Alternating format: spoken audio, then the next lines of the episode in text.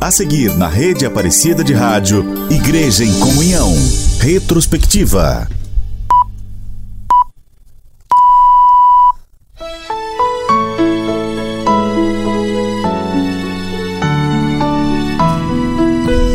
As paróquias do Brasil trazem a informação com a mãe Aparecida, Igreja em Comunhão. Retrospectiva. Olá, boa noite. Eu sou Rafael Oliveira e está começando o especial Igreja em Comunhão Retrospectiva, uma produção da equipe de jornalismo da Rádio Aparecida, edição de José Eduardo e direção de Padre Inácio Medeiros. Foi muito bom estarmos juntos neste ano de 2023.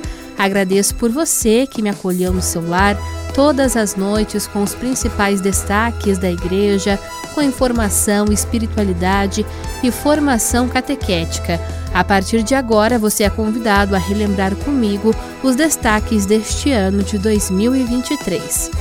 O mês de janeiro começou com a despedida do Papa Bento XVI. Católicos de todo o mundo se emocionaram com o adeus ao pontífice o rito seguiu o protocolo de um Papa reinante com algumas modificações. Na homilia das Ezequias, o Papa Francisco fez referências a textos do Papa emérito, como a encíclica Deus Carta Est. Para Francisco, Bento XVI cultivou a consciência do pastor que não pode carregar sozinho aquilo que na realidade nunca poderia sustentar sozinho e por isso soube abandonar-se à oração e ao cuidado do povo e a ele confiado. Também neste ano, as relíquias do venerável Padre Vitor Coelho de Almeida foram transladadas para a Capela São José, no Santuário Nacional. Ana Júlia Constantino nos ajuda a relembrar esse momento. Apaixonado pelo anúncio do Evangelho e pelas santas missões, um amor pela Mãe de Jesus e um carinho pelos devotos de Nossa Senhora. Essas eram grandes marcas do Padre Vitor Coelho de Almeida. Assim, completados 36 anos de sua Páscoa, como as grandes romarias que ele amava, junho desse ano foi marcado pela transladação dos restos mortais do Venerável para o Santuário Nacional. Lá, o Memorial do Apóstolo de Aparecida está na Capela São José para quem quiser visitar e conhecer a história do Venerável. O missionário redentorista Padre Anísio Tavares fala sobre o andamento do processo de beatificação do Padre Vitor. O processo mais difícil, digamos assim, o mais exigente é o processo mesmo para se ter o título de venerável, porque é um exame muito minucioso de toda a vida daquele que é candidato ou candidata aos altares. Então, Padre Vitor, como teve muitos discursos pela Rádio Aparecida, escreveu muito, então, a análise de toda essa, documentação foi demorada. O processo foi aberto em 1998 e praticamente né, até o ano passado para se declarar que ele foi uma pessoa venerada. A partir de então, agora é reconhecimento deste milagre para beatificação e de mais um outro milagre depois para canonização. Padre Vitor era um verdadeiro exemplo de amor ao próximo. Continuemos em oração pela sua beatificação. Obrigada, Ana, por trazer esse bonito momento de fé ao Venerável. A Semana Santa deste ano foi celebrada em toda a Igreja do Brasil dos dias 2 a 9 de abril. Este é o principal período litúrgico para os católicos. A Semana Santa é o tempo de recordar a vida de Jesus Cristo desde a sua entrada em Jerusalém até os mistérios de sua paixão, morte e ressurreição.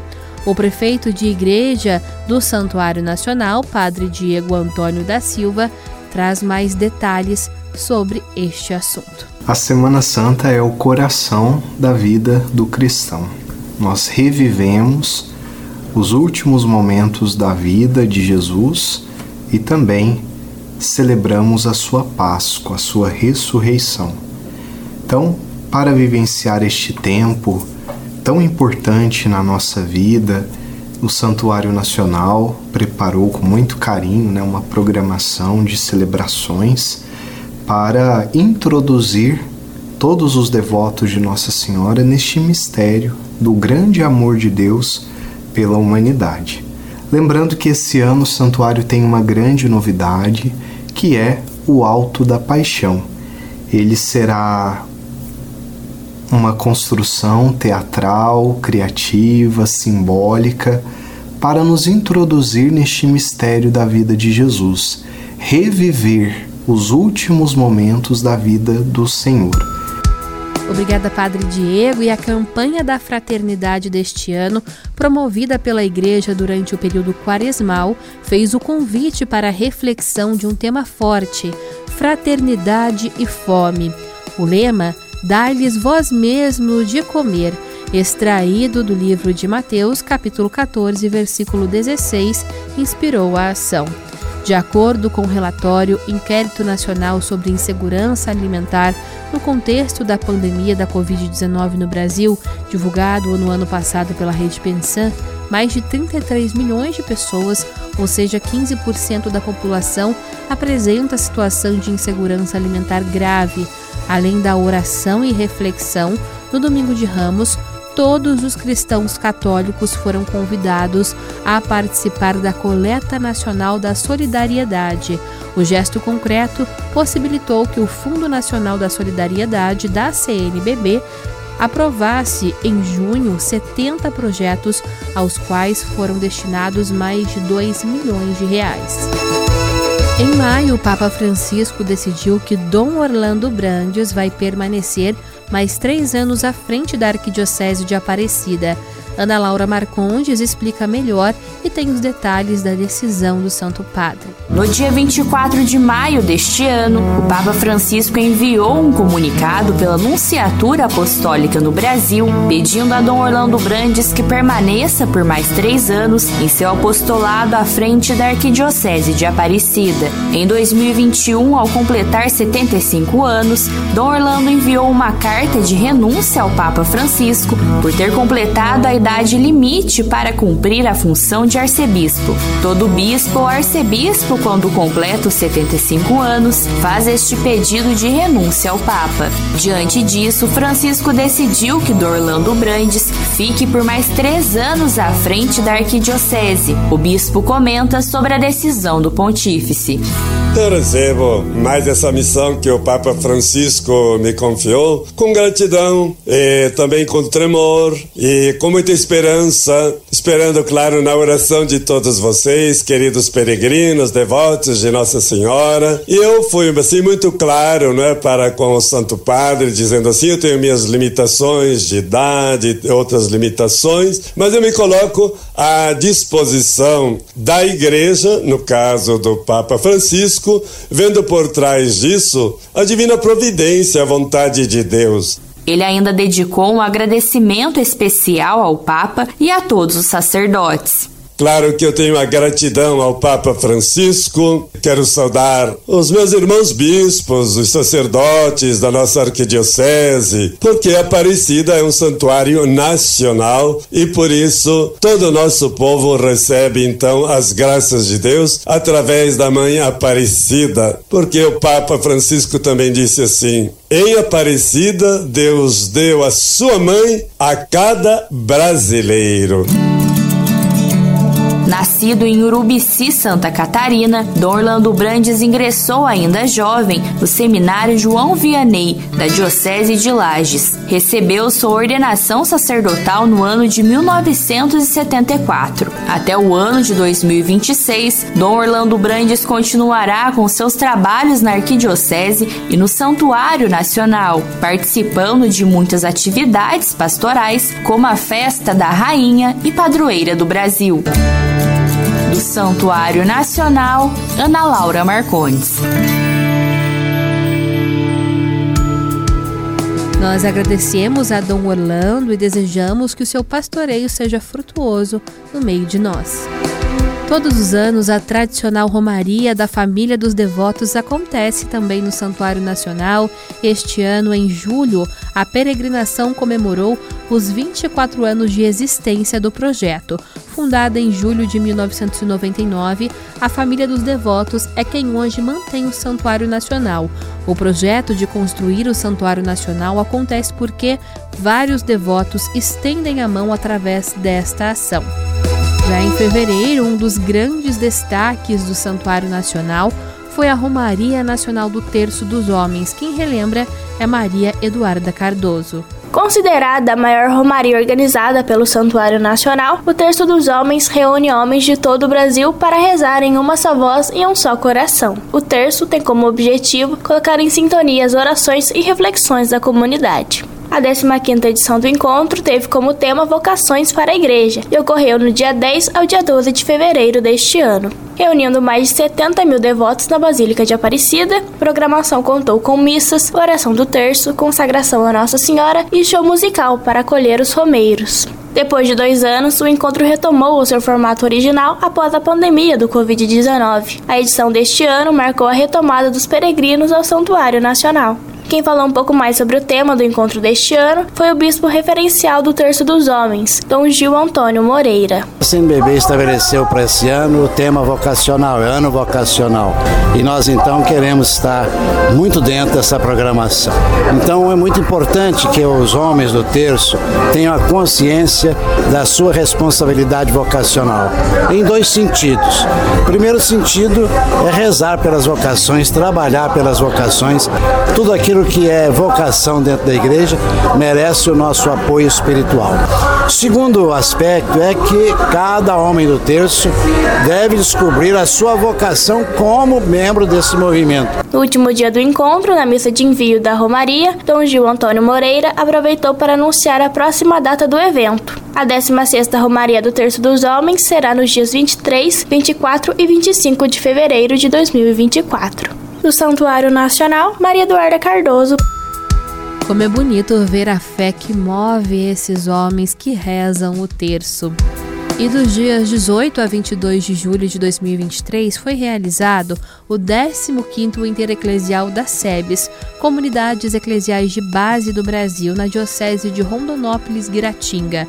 O encontro teve como tema SEBES, Igreja em Saída, na busca da vida plena para todos e todas.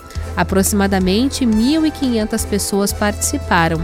Ao final do encontro, uma carta reafirmou que as SEBs são uma forte expressão da sinodalidade tão sonhada pela Igreja. 2023 foi um ano marcante para a congregação redentorista.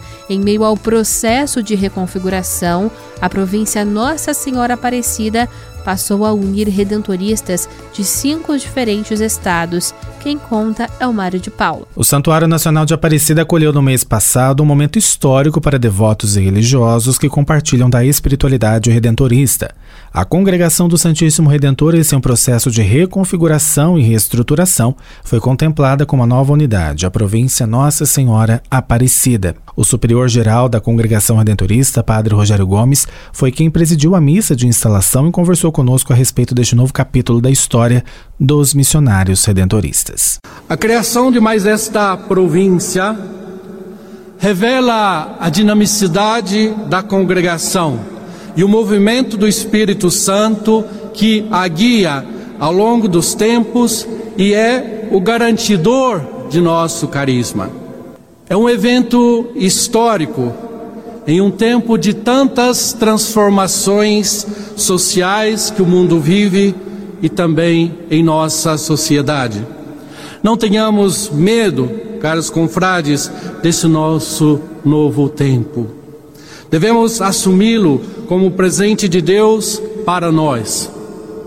O apóstolo Paulo, em sua carta, afirma que somos construção de Deus e que cada um veja bem como está construindo e que não devemos colocar outro alicerce diferente de Jesus Cristo. Se somos construção de Deus, a província que hoje nasce também é obra de Deus, porque é formada por pessoas concretas, homens de fé, consagrados que entregaram suas vidas ao Cristo Redentor para anunciar o seu evangelho aos mais abandonados e pelo povo santo de Deus. Ouvimos o superior-geral da Congregação Redentorista, Padre Rogério Gomes. Padre Marlos Aurélio, escolhido como superior provincial da província de Nossa Senhora Aparecida, fala sobre a inspiração para este nome. Desde a chegada dos missionários redentoristas em 1894 para trabalhar em Aparecida, a gente pode considerar que Nossa Senhora Aparecida está na origem, na identidade da província de São Paulo. Mas agora, formando uma nova província e com a escolha do nome de Província Nossa Senhora Aparecida, a gente percebe também uma referência, uma ligação, uma continuidade dessa bonita história. E contando sempre com as bênçãos de Nossa Senhora, que inspira, motiva e ajuda o nosso trabalho missionário a acontecer. Aquilo que os nossos bispos nos dizem, Maria é sempre a estrela da evangelização. E para nós missionários redentoristas é aquela também que vai à frente abrindo o caminho para que possamos aí anunciar a copiosa redenção aos mais pobres, aos mais abandonados. Portanto, Maria vai marcar a identidade dessa nova província que nasce no dia 9 de novembro de 2023, como sendo a grande eh, madre provincial, aquela que vai proteger, abençoar, inspirar os nossos trabalhos missionários. E assim como Minas Gerais, Bahia, também São Paulo e Rio de Janeiro e Espírito Santo se uniram para formar a província Nossa Senhora Aparecida. Os estados do Amazonas, Mato Grosso do Sul, Rio Grande do Sul e Paraná se uniram e criaram a nova província de Curitiba. O missionário redentorista Padre Edilei Rosa, do Regional de Campo Grande, foi o eleito em assembleia com 74 votos, o novo superior provincial da unidade, e falou sobre a alegria e os desafios da missão. Através do voto de confiança dos confrades, exercendo aqui no nosso regional é, de Campo Grande, eu era então o provincial aqui, e acompanhei toda a reestruturação da congregação. Estão reunidos nesta manhã em assembleia, juntamente com o governo geral, o superior geral, e os confrades me confiaram esse ministério, este cargo que é privilégio para cuidar dos confrades, animar a, a nossa nova unidade que está sendo criada e agora na linha do Papa Francisco também essa missionariedade, é, então, evangelização e saída, sair de dentro do ambiente da sacristia e evangelizar então todos os lugares. É um grande desafio porque nós temos aqui a região é, do Pantanal, região indígena, é, do Amazonas, toda aquela região lá, os Pampas. Então, é, é, Santo Afonso saiu do, do conforto e foi para outros lugares. E, e nós agora estamos ampliando a nossa missão, fortalecendo, então, através das três unidades nós vamos fortalecer nossa missão redentorista aqui nesses lugares. Que a copiosa redenção chegue então a cada vez mais longe, atingindo ainda mais corações. Parabéns à congregação por todo esse processo de reconfiguração. No dia 4 de setembro de 2023, marcou uma nova etapa do jornalismo da Rede Aparecida de Rádio em sua trajetória. Na semana de aniversário da Rádio Aparecida, o conteúdo jornalístico passou a ser oferecido às emissoras de inspiração católica de todo o país em parceria com a Associação Católica de Comunicação, a Signes Brasil este foi um marco significativo para a comunicação católica no Brasil, como destaca Felipe Zangari, diretor executivo da Rádio Brasil em Campinas, São Paulo, e coordenador do setor rádio da Signes Brasil. É um novo momento do rádio católico no Brasil com a parceria da Rádio Aparecida e da Signes para a produção e a distribuição de conteúdo jornalístico especialmente com Notícias em 30, primeira edição. É a soma das nossas forças em prol de uma comunicação mais eficiente, mais voltada à prestação de serviços e mais sintonizada com os objetivos da evangelização na igreja no Brasil. Agradecemos então a Felipe Zangari da Rádio Brasil Campinas como nosso parceiro aqui também neste ano. E 2023 também foi um ano marcante para o programa Com a Mãe Aparecida, que completou 20 anos de história. O programa teve início junto com as celebrações da novena e festa da padroeira, no dia 3 de outubro de 2003, com o objetivo de manter o espírito de devoção e alegria após a celebração. Com diferentes quadros, informações, destaques do Santuário Nacional, música e a oração do Santo Terço. O programa começa às 8 da noite e segue até às 5 horas da manhã do dia seguinte e conta com transmissão por emissoras de todo o Brasil por meio da rede Aparecida de Rádio. Muitas datas comemorativas ocorreram neste ano. No Santuário Nacional, como o Centro de Apoio ao Romero, CAR, que completou 25 anos de fundação. O projeto de educação musical do Santuário de Aparecido Pensa fez aniversário também, completando 20 anos, e o Lar Nossa Senhora Aparecida, que completou 100 anos de existência. Dentre as comemorações, damos destaque para o Lar Nossa Senhora Aparecida, uma das obras sociais mais antigas do Santuário Nacional. Atualmente no local são acolhidas 45 senhoras, sendo a mais idosa com 100 anos. Inaugurado em 1923, o lar tem como objetivo oferecer qualidade de vida com cuidado integral às atendidas. O local é cuidado pelas Irmãzinhas da Imaculada Conceição. E por falar em comemoração, o Seminário Santo Afonso também celebrou neste ano seus 125 anos enquanto instituição formativa e 70 anos do atual prédio. Reunidos em ação de graças para comemorar essas datas significativas, os missionários redentoristas e convidados se reuniram nos dias 27 e 28 de outubro para o encerramento do jubileu do Seminário Redentorista Santo Afonso. O ponto alto foi a missa em ação de graças no Santuário Nacional. O Projeto Pensa celebrou 20 anos de sua história em 2023.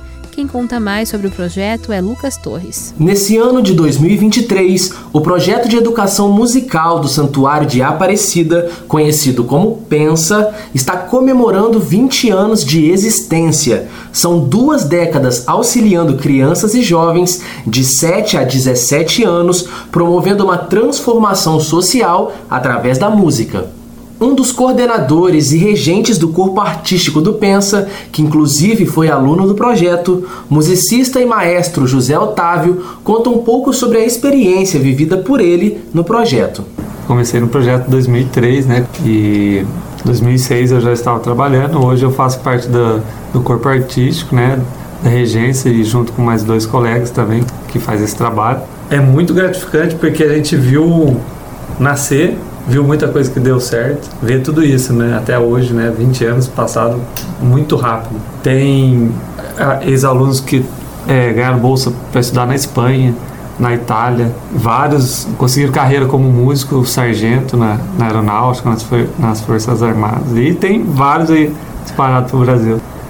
Olha, para mim, é, foi um processo de transformação. Assim, muito grande, muito grande. A música tem o poder de transformar as pessoas. Eu não tenho dados técnicos para dizer se ela muda o caráter da pessoa, mas eu diria que o meu foi moldado até. Então ajuda muito. Fazendo parte das comemorações deste ano, a Orquestra Pensa preparou um concerto que aconteceu no Centro de Eventos Padre Vitor Coelho de Almeida, que faz parte do complexo de acolhida do Santuário Nacional. O evento foi aberto ao público. A Orquestra Pensa já se apresentou com artistas de renome nacional, como Daniel, Chitãozinho Chororó, Padre Fábio de Melo, dentre outros. Para saber mais sobre o projeto, acesse a12.com barra pensa. Pois é, maravilhoso ver como a música, através do Pensa, já mudou e continua mudando a vida de tantas crianças. O livro Basílica de Aparecida, A Fé pela Arte, foi mais um lançamento do Santuário Nacional. A obra foi lançada no dia 17 de junho deste ano no Museu de Arte Sacra em São Paulo. O livro detalha a espiritualidade da arte sacra presente na Basílica de Aparecida. Além disso, a obra apresenta todo o significado litúrgico do maior templo mariano do mundo e suas belezas artísticas e arquitetônicas. A edição conta com 160 páginas e possui registros da arte do artista sacro Cláudio Pastro, que foi quem desenvolveu e criou toda a arte do interior da basílica. A editora Santuário lançou em novembro o novo livro Concílios Breve História dos Concílios e Sínodos da Igreja, escrito pelo missionário redentorista Padre Inácio Medeiros, diretor da Rádio Aparecida. Mestre em História da Igreja, Padre Inácio possui também uma série de artigos sobre o tema, publicado em periódicos e no portal A12. A obra é um convite para que todos os cristãos possam refletir sobre esse papel do Sínodo, dos concílios ao longo da história da Igreja. Ele pode ser adquirido pelo site editorasantuário.com.br. E falando em momentos históricos, decisões importantes para a igreja foram tomadas aqui em Aparecida pelo Episcopado Brasileiro na edição de número 60 da Assembleia Geral da CNBB. Fernanda Prado tem os detalhes. A edição de número 60 da Assembleia Geral da Conferência Nacional dos Bispos do Brasil, CNBB, foi marcada pela eleição dos novos membros da presidência e das comissões da entidade. O Episcopado Brasileiro elegeu o arcebispo de Porto Alegre, Dom Jaime Spengler, como presidente. Ao assumir, disse que acolhe com humildade a nova missão. Eu acolho a eleição com muita humildade, com tanta simplicidade, com temor e tremor, mas orientado pela fé. Pela fé de que quem conduz a igreja é nosso Senhor, não somos nós, nós somos instrumentos. Ainda durante a Assembleia foram eleitos Dom João Justino de Medeiros Silva, arcebispo de Goiânia, Goiás, como primeiro vice-presidente, Dom Paulo Jackson Nóbrega de Souza, arcebispo eleito de Olinda e Recife, em Pernambuco, como segundo vice-presidente, e Dom Ricardo Repers, bispo auxiliar de Brasília, no Distrito Federal, como secretário-geral da entidade. Reunidos, os bispos também divulgaram a tradicional carta ao povo brasileiro. Neste ano, a mensagem destacou o flagelo das guerras, condenou o trabalho escravo e criticou a alta taxa de juros. Ao comentar o documento, o arcebispo de São Paulo, cardeal Odilo Pedro Scherer, conclamou a busca por soluções. Estamos conclamando todo o povo brasileiro, que em boa parte é igreja, né? entendemos igreja, aqui não são só os bispos. Igreja são todos os batizados. Portanto, conclamamos toda a igreja participar da busca dessas soluções com alegria, com esperança e com, é, com seu esforço pessoal também. Vamos conhecer um pouco mais dos apoiadores da rede Aparecida de Rádio e já voltamos. Igreja em comunhão.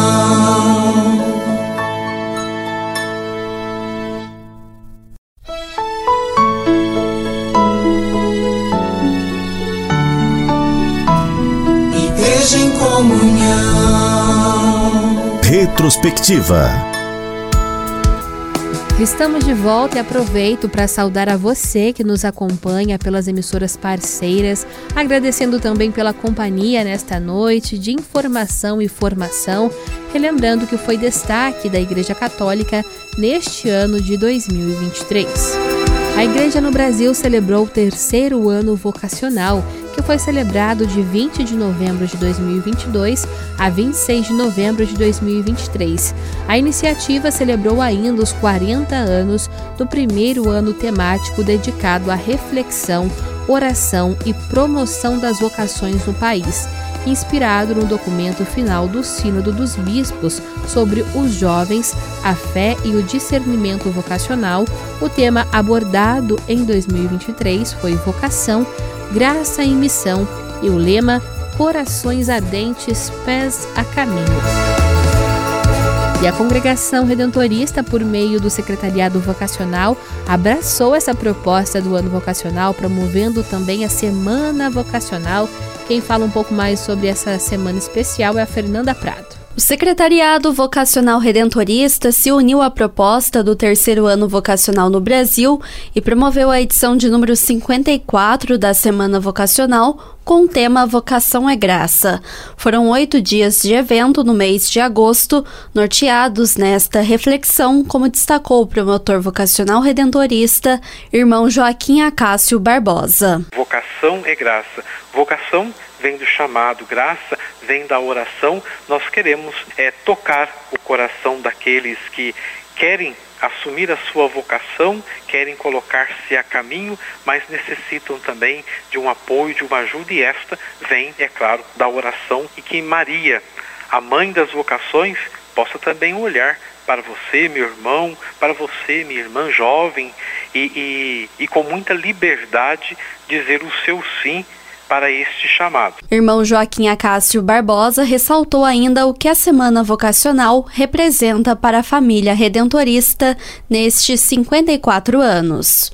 São 50 anos de caminhada vocacional, são 50 anos contribuindo com a igreja no Brasil e, é claro, também contribuindo com a missão redentorista de levar Jesus àqueles a qual ainda não conhece. E também são 50 anos evangelizando e também tocando o coração daqueles que sentem o chamado e desejam também se colocar a serviço, também desejam fazer parte dessa grande missão sonhada por Jesus e é claro, ele é o autor da vocação, é ele que nos chama, é ele que nos que nos prepara e é ele também que nos envia. Ouvimos o promotor vocacional redentorista, irmão Joaquim Acácio Barbosa.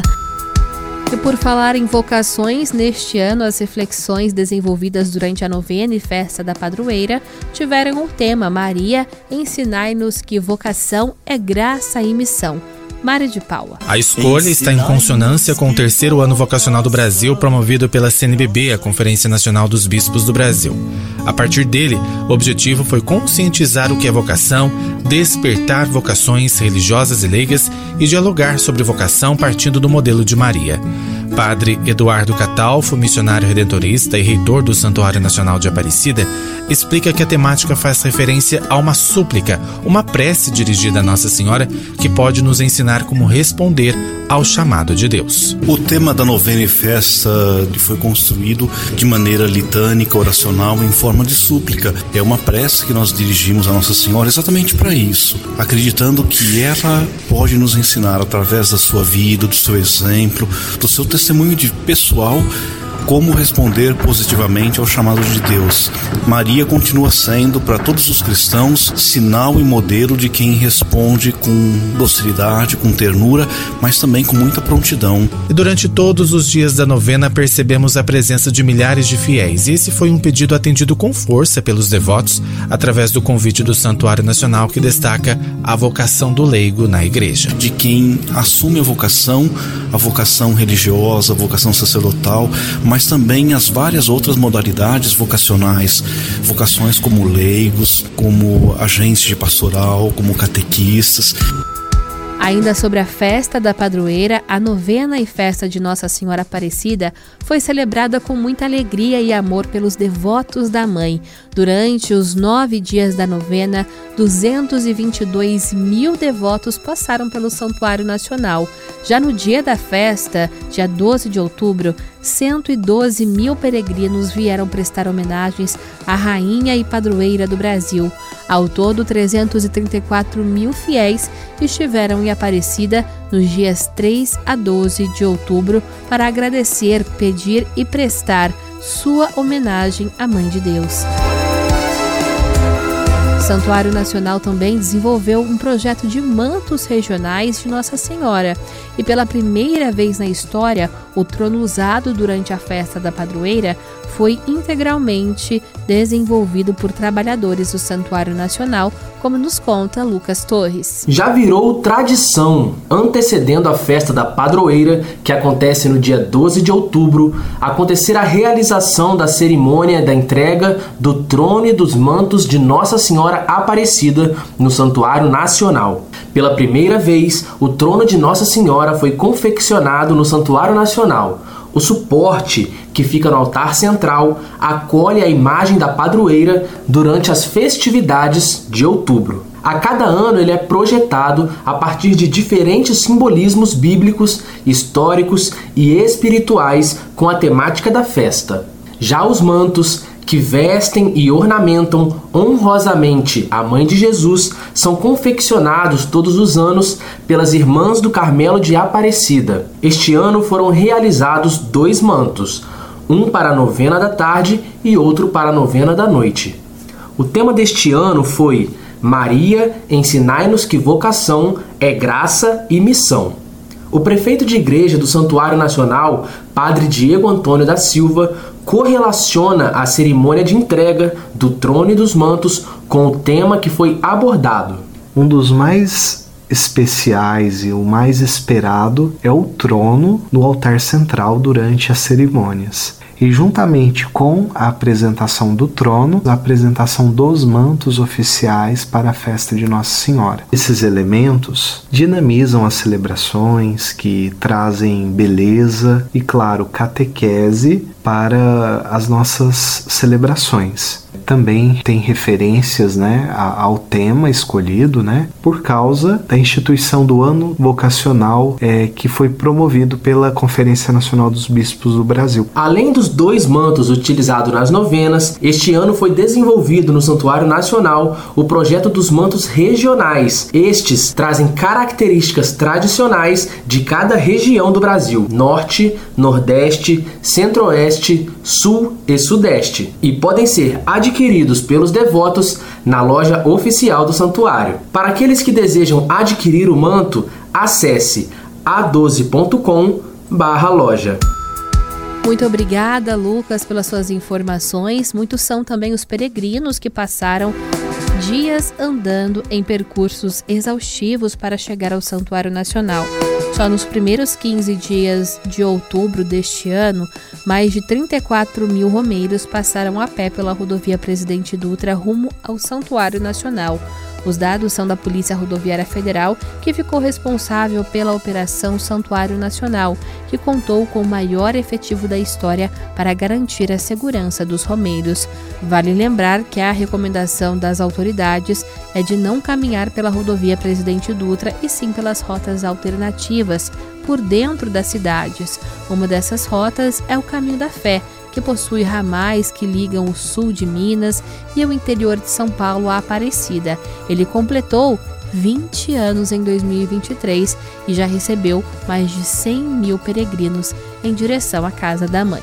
Grandes frutos também da festa da padroeira, entidades sociais de Aparecida e região foram beneficiadas com alimentos, produtos de higiene pessoal e produtos de limpeza, graças ao gesto concreto doado pelos devotos de Nossa Senhora. Durante a novena da padroeira do Brasil deste ano, foi realizado o gesto concreto. A ação ocorre todos os anos neste período. Ao todo foram arrecadados 23 toneladas e meia de alimentos distribuídas para 56 entidades sociais de Aparecida e região. E a Academia Marial promoveu também ao longo do ano diferentes eventos para incentivar o estudo da palavra e da Mariologia. Maria Eduarda Cardoso nos conta melhor. A Academia Marial de Aparecida, sediada no Santuário Nacional, tem como objetivo o desenvolvimento teórico e prático da devoção à padroeira do Brasil, por meio do conhecimento teológico, evangelizador e pastoral. E neste ano, uma das atividades que ocorreu foi o 16º Congresso Mariológico, nos dias 1 a 4 de junho. A 16ª edição teve como tema a Mariologia do Papa Francisco, em seu aprofundamento sobre a espiritualidade mariana do Santo Padre. Além disso, a temática também celebrou os 10 anos do pontificado de Papa Francisco. Diretor da Academia Marial de Aparecida, Padre José Ulisses da Silva, contou um pouco mais sobre a temática escolhida para o Congresso Mariológico deste ano. Papa Francisco é um Papa mariano. Ele traz no coração dele essa presença de Maria e é um Papa que olha para Maria sempre no meio do povo. E ele é um Papa do povo. Então ele não contempla Nossa Senhora no seu altar como rainha, mas ele contempla principalmente como mãe do nosso povo e principalmente do nosso povo mais sofrido, aquele que passa ali diante da imagem para agradecer, para pedir. Ainda neste ano, a Academia Marial também promoveu entre os dias 16 e 19 de novembro o segundo Congresso Bíblico de Aparecida, com o tema principal: Bíblia na mão e no coração, pés na missão. O encontro ofereceu aos participantes um incentivo pastoral para que se alimentem diariamente da Bíblia Sagrada e sejam animadores nas comunidades onde vivem. Padre José Ulisses da Silva também explicou sobre o tema deste ano do Congresso Bíblico. É o segundo Congresso Bíblico de Aparecida. Já fizemos o primeiro no ano passado e nesse primeiro nós contemplamos a fachada norte sobre o Êxodo, foi muito bem, né? E agora então vamos fazer o segundo Congresso Bíblico. Como a fachada sul ainda não estava completada inteiramente, a gente preferiu então tomar outros temas que nos ajudem a aprender a ler e interpretar bem a Bíblia. Outras atividades também ocorreram durante o ano, como a Assembleia dos Associados, Retiro Mariano, Semana Mariológica e a turma de pós-graduação em Mariologia, começou o primeiro módulo da quarta turma. Para saber mais informações sobre a Academia Marial, acesse a12.com/academia. Do Santuário Nacional, Maria Eduarda Cardoso. Obrigada, Maria. Agora falando um pouquinho aqui da Rádio Aparecida, que neste ano de 2023 reforçou o compromisso de se fazer presente em eventos importantes para a igreja no Brasil e para a sociedade. Além da transmissão das festas de diferentes padroeiros estados afora, coberturas especiais trouxeram informação atualizada aos ouvintes e internautas.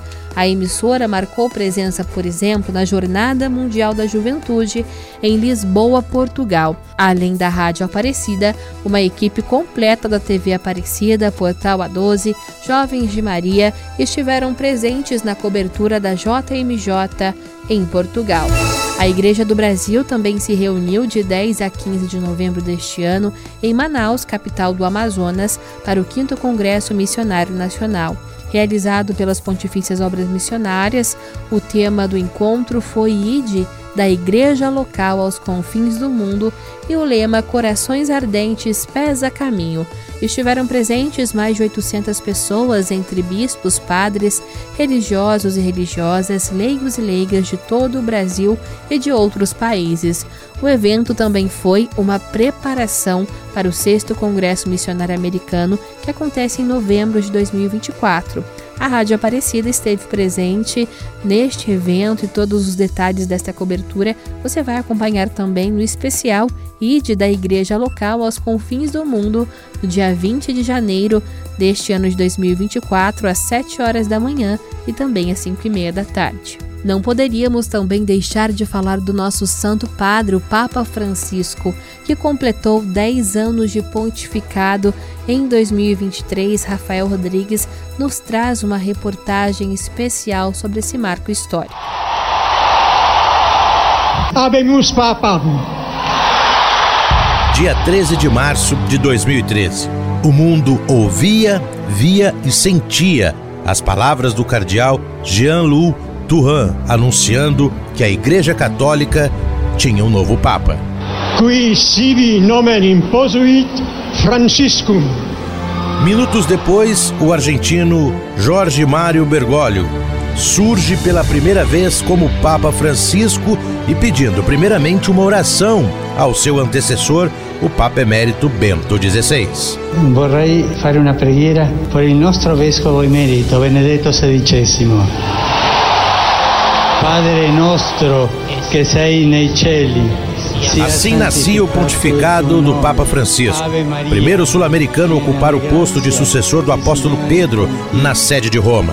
Presente no conclave, o cardeal brasileiro Dom Raimundo Damasceno Assis, arcebispo emérito de Aparecida, lembra que no início do pontificado já foi uma marca com grandes novidades. O primeiro Papa jesuíta, o primeiro sul-americano e o primeiro a escolher o nome de Francisco. É que começou, digamos assim, já com uma certa novidade, né? É o primeiro Papa jesuíta né, na história da Igreja o primeiro Papa latino-americano, argentino também na história da Igreja. Depois de dois mil anos, né, nós temos um Papa latino-americano e que escolheu o nome de Francisco, que é, de certo modo, quase que já é, nos indicando qual seria a sua missão, né? O jornalista brasileiro da Rádio Vaticano, Silvonei José, que acompanhou de perto esses dez anos, fala também sobre essa contemporaneidade que marca o pontificado de Francisco. Papa Francisco começou o seu pontificado marcado pela novidade, se assim podemos dizer, quando sai no balcão da Basílica Vaticana e antes de dar a sua bênção apostólica pediu aos fiéis que o abençoassem. Chiedendo la benedizione per il suo vescovo. O Papa sempre deixa um legado, visto que a figura do sucessor de Pedro é cercada de significado. E para o teólogo Bruno Tamancoldi, Francisco é a imagem do Vaticano II, trazendo um ardor jovial ao Evangelho. Eu acredito que seu maior legado até o momento é a sua própria figura. Um verdadeiro pastor, um padre, como eu disse, é um pastor que nos recorda que a igreja é missionária no Evangelho Gaudium e como um profeta também denuncia a pobreza, a injustiça, as questões climáticas. Ser Francisco é o seu maior legado. Um padre de paróquia que virou papa. Mesmo dando continuidade como guardião da unidade da fé da Igreja Católica no mundo, o Papa Francisco sempre será marcado pelo novo. Dom Damasceno cita, por exemplo, as encíclicas sobre as questões ambientais, fraternidade e também santidade. Realmente é o primeiro, por exemplo, que escreveu uma, uma carta encíclica, né? Sobre a questão ambiental. Laudato Si, louvado sejas meu Senhor. Depois tem uma bonita encíclica também sobre a fraternidade, né? Fratelli Tutti. Nós somos todos irmãos, somos todos filhos e filhas de Deus, nosso Pai. Depois tem a sua encíclica também sobre eh, o apelo à santidade, nos lembrando de que a vocação fundamental de todo cristão, né, é a santidade, através daquela também carta do Papa Francisco intitulada Gaudete et Exultatus, alegrai-vos e exultai-vos, né? É uma carta muito bonita, nos lembrando da nossa vocação comum à santidade. Ação evangelizadora.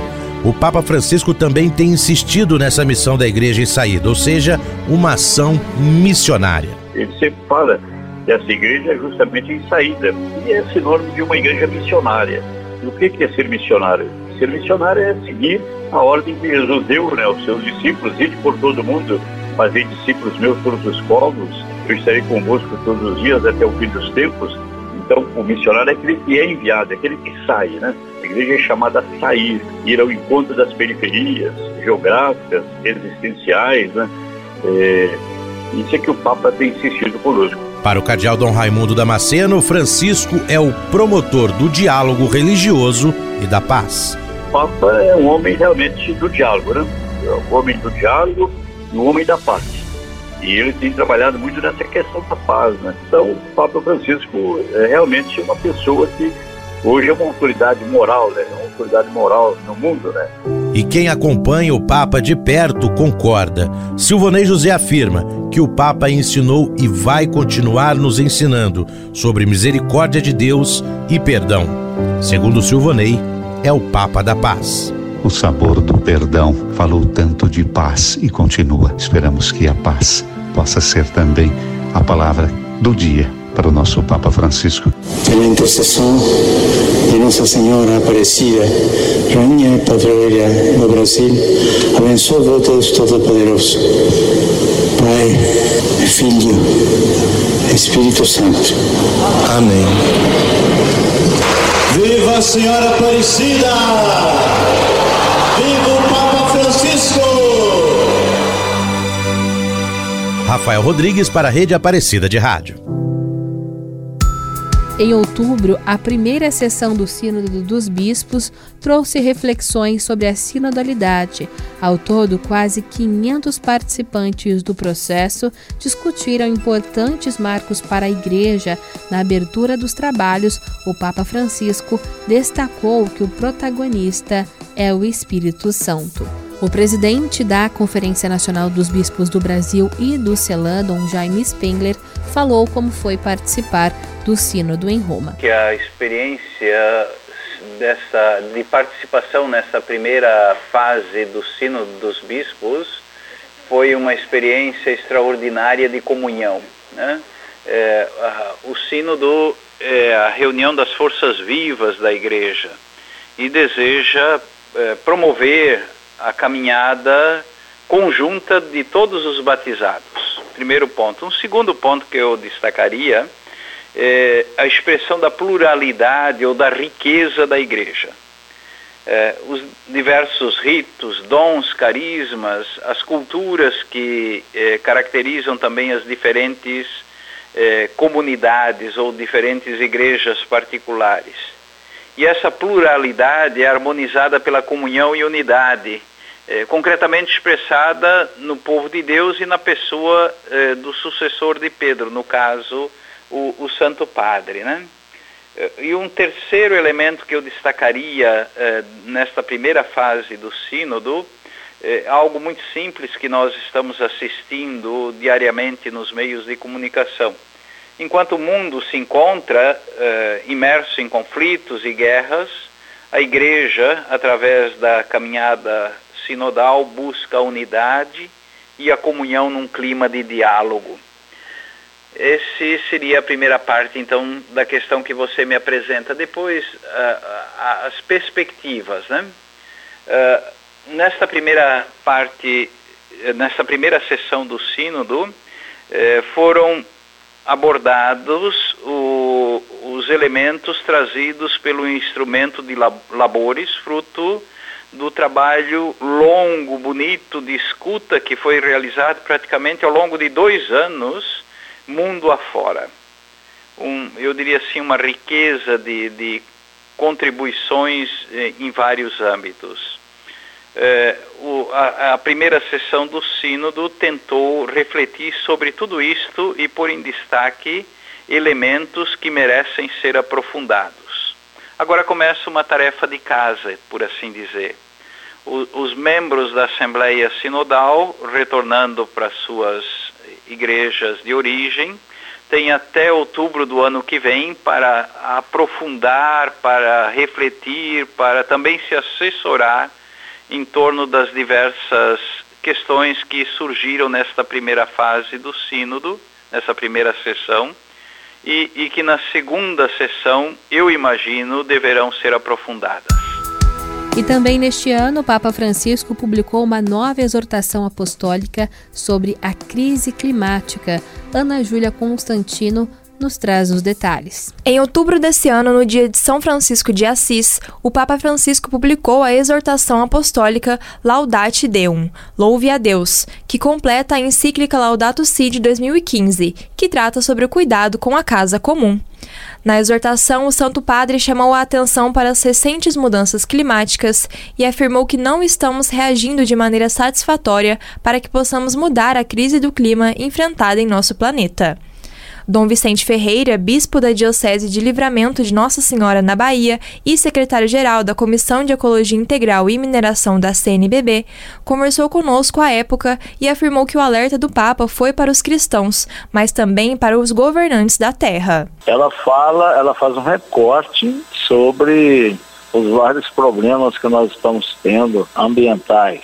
Trata especificamente da questão da é, da crise climática, constata que depois de oito anos da Laudato Si, algumas coisas foram feitas, mas não são suficientes, estamos demorando demais, sobretudo vontade internacional, as decisões que se tomam nas COPs não são cumpridas, porque o que está de fundo nessa exortação é exatamente que há um aquecimento global que tem raízes humanas, sobretudo a questão desse império tecnocrata. A vontade dos governos não está respondendo, por isso que agora se faz então mais urgente ainda o comprometimento de todos. E são questões é, é, que, que estão ao nosso alcance, porque e no final da exortação ele chama também a atenção dos católicos. Tudo está acontecendo porque o ser humano tem tirado Deus do centro da sua criação e se colocado como se fosse o dono das coisas. E aí a gente manipula, a gente destrói. Ouvimos Dom Vicente Ferreira, bispo da Diocese de Livramento de Nossa Senhora na Bahia.